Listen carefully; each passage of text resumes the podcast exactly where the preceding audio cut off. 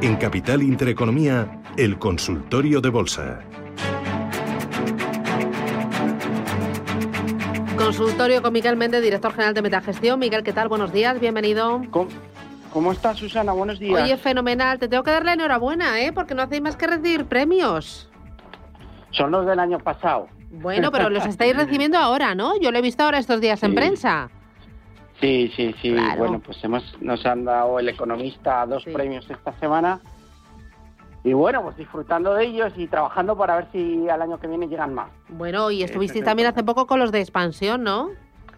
Sí, bueno, en expansión también tenemos. Este año, la verdad es que hemos recogido tres, el año ha sido muy bien, eh, creo que hemos hecho un muy buen trabajo el, el 2020 para los partícipes, tengo el mejor equipo de gestión posible, eh, mis gestores la verdad es que estoy encantado con ellos, eh, hacemos un equipo extraordinario, tanto en los momentos buenos como en los malos, y al final esto es como los clubes de, de fútbol, Susana. Si el equipo y el vestuario funcionan, es probable que lleguen los resultados. Cuando, cuando el equipo eh, está a la gresca, pues es muy complicado, ¿no? Pero la verdad que estoy contento, estamos bien. Lo importante es que Metagestión sigue creciendo. Tenemos la CICAP de Luxemburgo en marcha, en el cual tengo especial ilusión. Y creo que va a ser un proyecto eh, que va a catapultar a la gestora entre las grandes. Eh, tenemos que esperar un par de años para conseguir los resultados, pero bueno, parte del trabajo ya lo, ya lo tenemos hecho con la autorización que ya nos han concedido. Por lo tanto, contento, viviendo el mercado con salud, que es lo importante, y pudiendo disfrutar de tanto de los momentos más agrios del mercado como de los momentos buenos. Ahora empezamos a estar en un momento dulce, empezamos a ver la luz. Fíjate que ha habido muchas semanas que, te decía que no era el momento, que el, que el, momentum meter, que es el parámetro que yo sigo, que, es el que más se adecua a mi modelo de gestión, pues, pues no funcionaba, pues está empezando a funcionar. Estamos viendo activos, que, sobre todo en el Russell, que están teniendo desarrollos interesantes. También hay una vuelta de los Wall Street Bets que también nos ayuda porque nos hace mucho más fácil el conseguir dinero. Y bueno, pues hay muchas cosas. Ahora en el consultorio nos van a llamar y vamos a hablar de mil valores. Sí, sí. Eh, oye, te doy soportes y resistencias de índices, que me lo he preparado un poquito aquí. Y, eh, sí, Y, eh, eso, dime, soportes y resistencias de índices. Y como hoy es el protagonista del día Inditex, quiero que me hables de Inditex porque no lo tienes en cartera, ¿no? Sí, sí lo ah, tenemos en cartera. Pero desde hace poquito. Desde hace poquito. Bueno, ya sabes que nosotros rotamos mucho y cambiamos todos los días. Sí, sí lo tenemos en cartera con un peso intermedio interesante. Eh, ha publicado muy buenas cifras de ventas en abril, muy por encima del consenso. Eh, evidentemente el comparable con el ejercicio anterior es muy bueno. Eh, técnicamente también me gusta porque está en, esa zona de rotura del 32 que, que yo creo que le puede dar alas para continuar con su ascenso hasta los máximos y la verdad es que tiene buen aspecto. La salida de la crisis yo creo que le va a ayudar, yo creo que la gente primero se está gastando el dinero en restauración, en hostelería, pero también va a llegar al retail y las compañías de retail, eh, muchas de ellas en contra de lo que pasaba el ejercicio anterior en el que Amazon era la reina indiscutible, pues hay compañías más chiquititas de retail que lo están empezando a hacer bien. En el caso de Inditex, pues los resultados son buenos, superan la estimación del consenso y yo creo que en un momento de salida del coronavirus eh, a nivel bursátil lo puede hacer muy bien. Está en cartera y, hay que tenerla, ¿no? Una de las que tiene buen aspecto. Y luego de índices me mencionabas, ¿de cuáles me vas a hablar? Bueno, a ver, muy rápido. El IBEX, eh, yo creo que tiene un objetivo en la zona de 9.600. Por abajo, como soporte, habría que vigilar como, como señal de alarma los 8.800, que es la zona de soporte. En el caso del DAX, yo creo que vamos camino a los 16.000 puntos. La tendencia es alcista de continuación, incluso mejor que la del IBEX. Por la parte de abajo, soportes en 14.800, Dow Jones Industriales. Yo creo que irremediablemente eh, vamos camino del 35.500, aunque esta semana lo está haciendo mejor el Russell 2000. Eh, creo que tiene posibilidades de ir a la zona de los 2.400 puntos, estamos en 2.345. Por la parte de abajo, el soporte del Dow Jones, miren, los 33.500, 33.600 son el nivel a vigilar. Y en el caso del Nasdaq 100, que ha estado un poquito más retrasada la tecnología esta semana, yo creo que podemos ir a buscar de nuevo la resistencia, que, es una resistencia fuerte en 14.100, y luego niveles de soporte para aquellos que lo quieran más ceñido, 13.500, y para los que vayan un poco más con más holgura, nivel de 13.000 este nivel a vigilar. Pero en líneas generales hay tranquilidad, el VIX, eh, la volatilidad está baja, no vemos grandes sobresaltos, y hay una vuelta a esos valores pequeños que, bueno, que a nosotros la verdad es que nos fue muy bien en, enero y febrero y estamos volviendo a ver dinero en valores pequeños con desplazamientos interesantes. El patrón de estiramiento se está empezando a producir de nuevo y eso la verdad es que nos ayuda. Luego hay valores también con menos volatilidad, que son clásicos en Europa, pues que lo están haciendo muy bien. Puede ser el caso de Sofina, puede ser el caso de Warhouse Dupau, eh, lo está haciendo muy bien, sigue muy bien el mercado suizo, Straumann Holdings, compañía de ortodoncia y productos dentales, muy buen comportamiento, Givaudan, acidulantes de sabor, la compañía financiera Investor AB, la verdad es que lo está haciendo muy bien.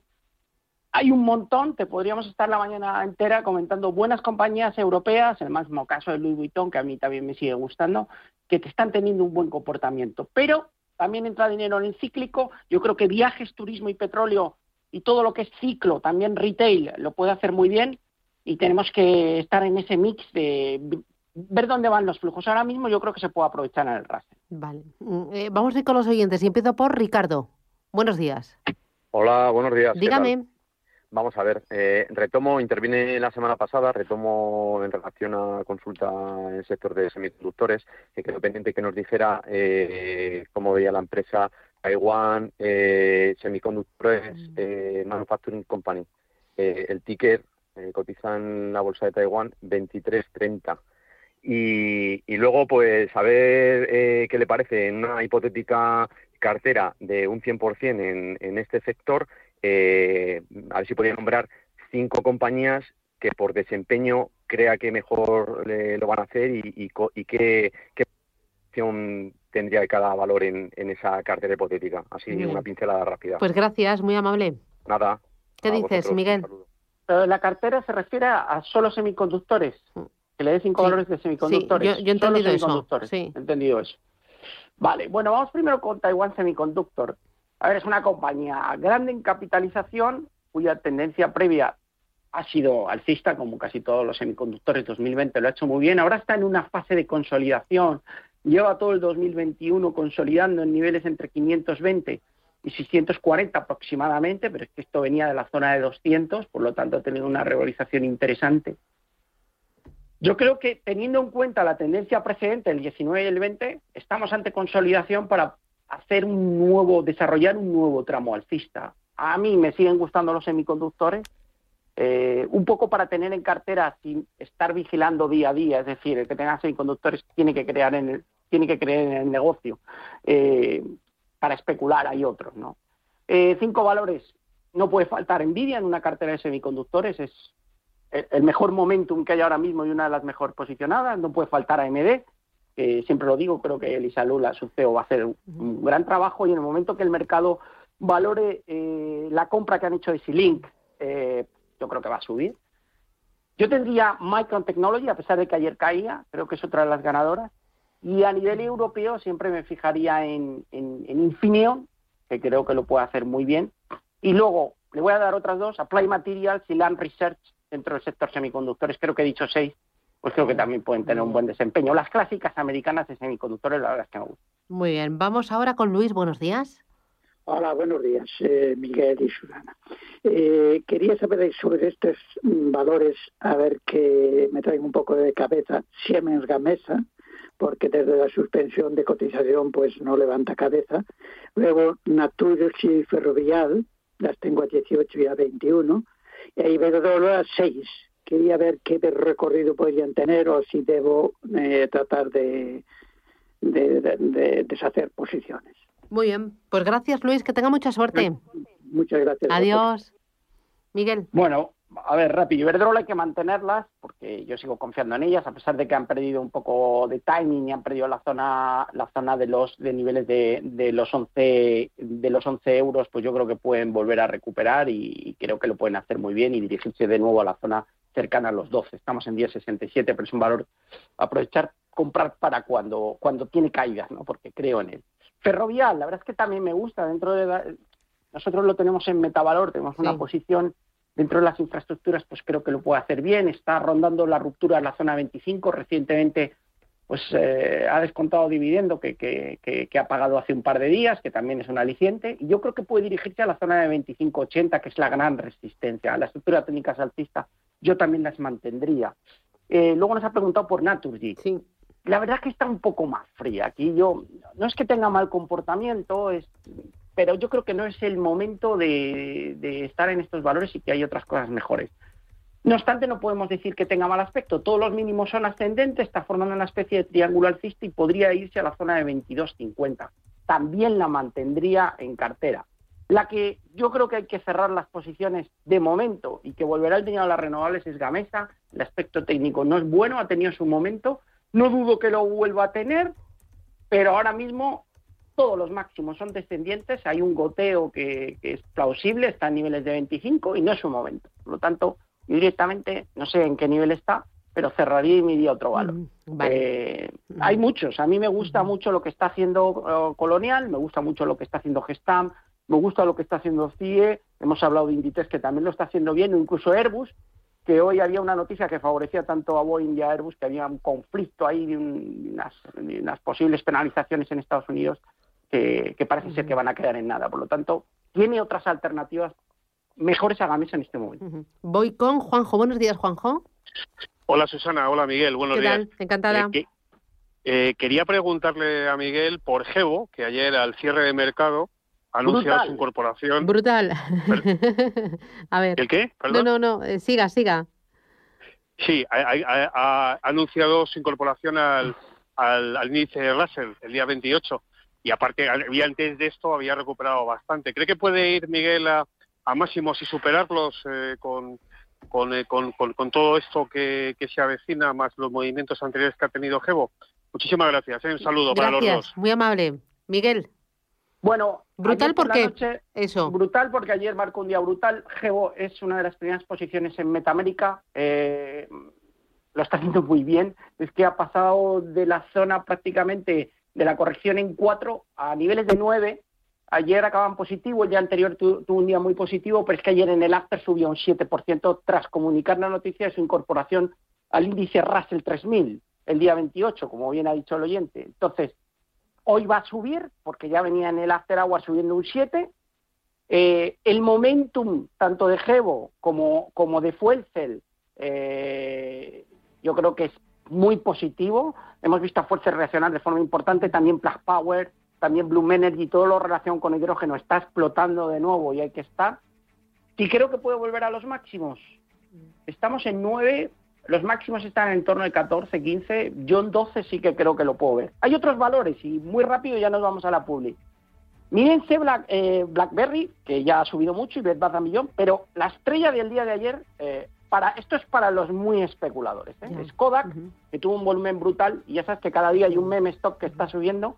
Pues yo creo que ahora le toca a Kodak, y ayer subió un 27% y tiene carrete a lo mejor para hacer una doblada, y luego deshincharse, porque aquí hay que andar muy rápido y no, no quedarse enganchado a ser posible. Muy bien. Hacemos paradita, boletín informativo y regresamos aquí en Capital Intereconomía con Miguel Méndez de Metagestión.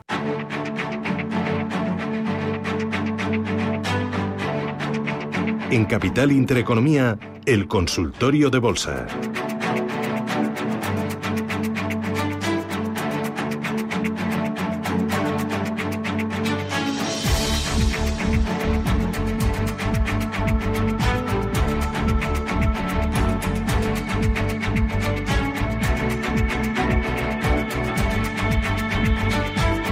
Consultorio 915331851 de bolsa 609224716. Nos pueden mandar sus mensajes de texto, sus mensajes de audio o llamarnos, que nos encanta hablar con ustedes. El consultorio los miércoles lo hacemos con Miguel Méndez, que es director general de Metagestión. Y eh, estoy, bueno, hay lista de oyentes infinito más allá. Nos podríamos tirar aquí mucho. Ramón, buenos días.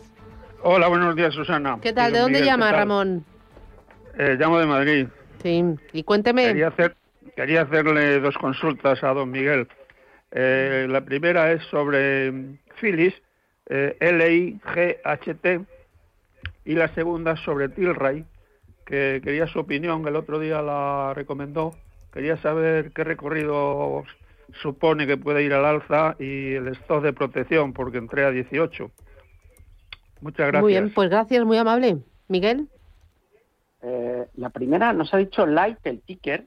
Sí. Pero es que le entendió Philips. Eh, no, no, le, vuelve a comentar mi compañero Mario. Ah, bueno, está ahí Ramón, ¿verdad? Sí. A ver, dígame, Ramón, la, ¿cuál la era? primera no la escuché. Phyllis, Phyllis eh, es L-I-G-H-T. En- Entonces no es Philips. Es que no me suena, no, le, no me puedo, sale le nada. puedo dar el, el leasing. Eh, El ticket. Con el leasing la localiza. Pero no es el leasing, es el ticket. El leasing es en Ya, ya, fondos, ¿no? exa- exacto. No, lo digo por si no puede con ese, le doy el leasing. Es que no veo ni Philips normal, la única que tengo Nada. es Philips 66. Pues Ni nada. por Light, que es el ticker, tampoco la encuentro, Pues paso palabra. Vamos a la siguiente. Bueno, la siguiente nos preguntaba por Tilray, ¿verdad, Ramón? Sí, Tilray, que Vamos la a- recomiendo a usted y entré a 18 y quería ver su opinión es sobre recorrido al alta y el stock de protección. Ayer comentaba el CEO eh, de Tilray que todo, todo, toda esta subida de estos valores pequeños, que los llaman meme stocks, véase AMC, eh, véase GameStop, dicen que Tilray va a ser la próxima que va a ta- catapultar la atención de los Reddits y de los Wall Street Bets. Pero bueno, como esto es una apuesta y un día te pegan una subida que te multiplica de valor y al día siguiente te lo dividen, pero hay que estar atentos porque podría, podría hacerlo. Ya saben que yo creo en el negocio de Tilray a medio plazo, tanto en la parte de cannabis terapéutico como, como recreativo. La estructura técnica es muy bonita, es decir, es una está haciendo una sopera alcista que, que la teoría dice que es alcista y que sale en un gran número de ocasiones. Está en 18, yo las mantendría. Está pendiente romper la resistencia que hemos tocado hace un- unos días, tres o cuatro días, que fueron 22. Ayer el cierre fue por encima de 20 y a mí sinceramente me gustan y creo que no es descartable ver 26, 28 no tardando mucho. Eh, sé que es bastante, estamos hablando de un 40% por este tipo de valores, pues bueno, ya vimos que este año llegó a subir a 67 en un momento de, de, de efervescencia de todo este tipo de valores. Yo las mantendría, está bien comprado y vamos a dar la, la ocasión de que ocurra. En América creo que dicen let's make it happen o algo así, yo siempre digo hay que intentarlo y si no te sale pues te comes el palo y hay que seguir. Por lo tanto, T-Ray, nosotros tenemos, yo tengo un porcentaje alto de metavalor internacional, eh, la tenemos también en Metamérica y estamos apostando por ella porque yo sinceramente creo que es el momento de apostar por este tipo de valores porque además han vuelto a captar la atención del mercado. Vale. Por la parte de abajo, si le rompiera a niveles de 16, pues evidentemente va a perder también. Pero yo en 18 las mantendría. Mm. Eh, voy con Javier. Javier, hola, buenos días. Sí, sí. Dígame, sus Hola, buenos valores. días. Sí, yo era por consultar sobre Ola Luz. ¿Qué Mm. le parece al señor Miguel Méndez? ¿La, la Que- tiene en cartera? La empresa, por Sí, la tengo en cartera. ¿Desde En 30 cuándo? Posiciones. Voy ganando desde que salió a bolsa, O sea, muy bien. 19. No, porque va muy bien, ¿no? El título. Sí, va bien, gano 2.000 euros casi. Pero Mm. bueno, por incrementar, si puede, si a él le parece que puede ser el más, hablando las diferencias, las distancias, el eh, más móvil. ¿En porcentaje cuánto es? ¿O lo que gana? Porcentaje, sí, y 4.900 tengo 6.900, por ahí Mm. anda la cosa. Bueno, enhorabuena. Sí, es un porcentaje, sí. No me quejo. No, no se queje, no se Tiene que ser todo así, tiene que ser todo así, pero no es todo así. Ya, pero no, la vida no es Claro, así. claro. Nah. Sí, No, no, la vida no es así, hay que perder Ya. alguna vez también, claro. Ah, No vas a solo ganar. Ujú.